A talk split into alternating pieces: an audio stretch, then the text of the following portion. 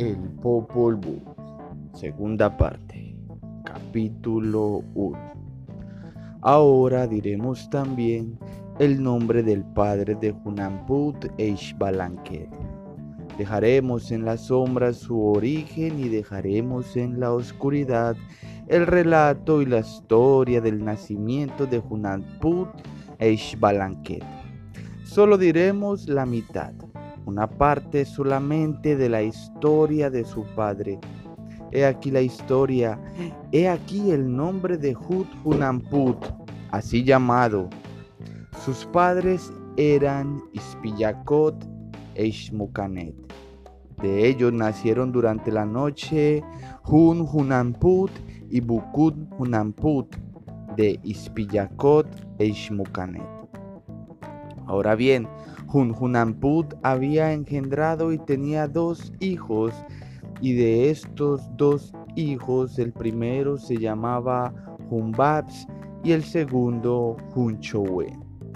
La madre de estos se llamaba Isbakiyalot, así se llamaba la mujer de Hunamput, y el otro Bukun Hunamput no tenía mujer, era soltero. Estos dos hijos, por su naturaleza, eran grandes sabios y grande era su sabiduría. Eran adivinos aquí en la tierra, de buena índole y buenas costumbres. Todas las artes les fueron enseñadas a Jumbabs y Junchowe, los hijos del Junjunamput. Eran flautistas, cantores, tiradores con cerbatana, pintores, escultores, joyeros, plateros. Esto eran Humbax y Hunchowe. Ahora bien, Hunhunamput y Bukunhunamput se ocupaban solamente del lugar, a los datos y a la pelota todos los días. Y de dos en dos se disputaban los cuatro cuando se reunían en el juego de la pelota. Allí venían a observarlos el Bok, el mensajero de Huracán, de Chipí Calculhan, de Raza Calculhan, pero este Bog no se quedaba lejos de la tierra ni lejos de Xibalba, y en un instante subía al cielo al lado de Huraca. Estaba todavía aquí en la tierra cuando murió la madre de Jumbats y Junchowen, y habiendo ido a jugar a la pelota en el camino de Xibalba, los oyeron Juncamé y Bucuncamé, los señores de Xibalba. ¿Qué están haciendo sobre la tierra? ¿Quiénes son los que la hacen temblar y hacen tanto ruido? Que vayan a llamarlos, que vengan a jugar aquí a la pelota donde los venceremos. Ya no somos respetados por ellos, ya no tienen consideración ni miedo a nuestra categoría y hasta se ponen a pelear sobre nuestras cabezas, dijeron todos los de Xibalba.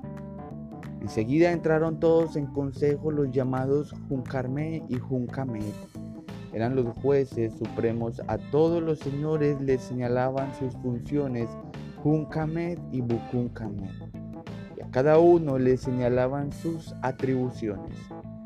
Sikripad y Shukumakid eran los señores de estos nombres. Estos son los que causan los derrames de sangre de los hombres. Otros se llamaban Anahualpa, Analpú y Analganat, también señores. Y el oficio de estos era hinchar a los hombres, hacerles brotar pus de las piernas y teñirles de amarillo la cara, lo que se llama chuganat. Tal era el oficio de Analpú y Ahalganat.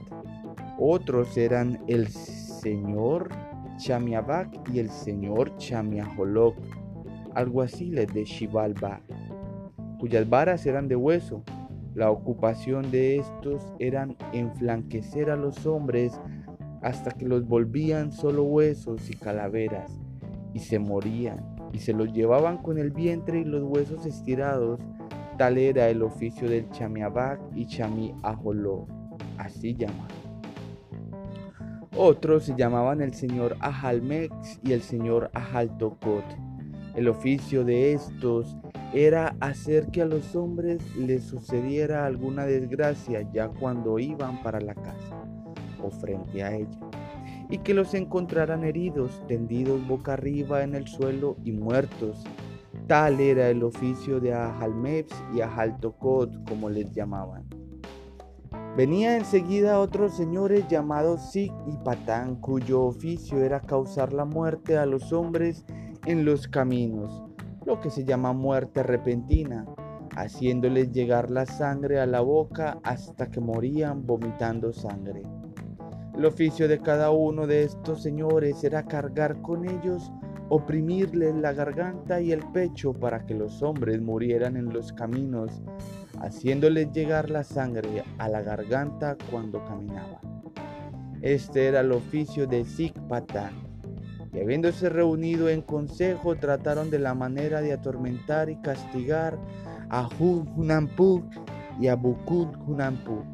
Lo que deseaban los de Shivalba eran los instrumentos de juego de Hut Hunamput y Bukut Hunamput, sus cueros, sus anillos, sus guantes, la corona y la máscara, que eran los adornos de Hut y Bukut Hunamput.